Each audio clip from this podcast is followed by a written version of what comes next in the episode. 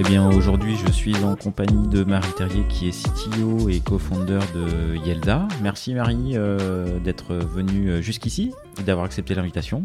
Bah, bonjour Pierre et merci à toi de m'avoir invité. C'est avec plaisir. Je... Bon, quand on avait pris contact, tu m'as dit que tu avais écouté quelques épisodes de CTOs et euh, bah, j'ai pris l'habitude de, de, bah, de, poser un peu la question euh, s'il y avait un épisode euh, ou quelques-uns qui t'avaient marqué plus, plus que d'autres et s'il y avait une idée que tu voulais mettre en valeur. Alors je pense à l'épisode de Gilles Razigad. Alors pourquoi? Déjà parce que c'est quelqu'un que j'ai la chance d'avoir rencontré en vrai à Station F maintenant qu'il a monté sa nouvelle start-up TIL. Et en fait, dans son épisode, ce que j'ai beaucoup aimé et qui a beaucoup résonné avec mon expérience personnelle, c'est qu'au début de sa carrière, il a échangé avec euh, des développeurs indiens et qu'il a... Ah, ça, ça, a fait écho. Bah, comme tu le verras tout à l'heure, oui, ça a fait beaucoup d'écho.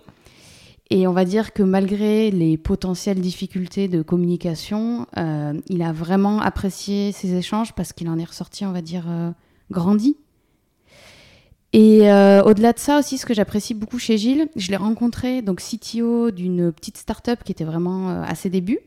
Et en discutant avec lui et en écoutant cet épisode, en fait, j'ai découvert aussi quelqu'un qui avait été CTO bah, d'une scale-up, d'une boîte qui a vraiment fonctionné, qui a rencontré des gros challenges.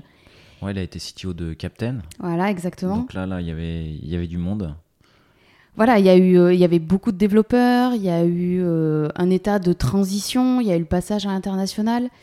Et quand il a pris en main donc son poste de CTO, ce que j'aime beaucoup euh, dans cet épisode, ce qu'il dit, c'est que autant dans la mesure où il était déjà dans l'entreprise avant, il connaissait déjà tous les process, mais en fait, ce qui allait lui donner de la légitimité, c'était la capacité à prendre de la hauteur.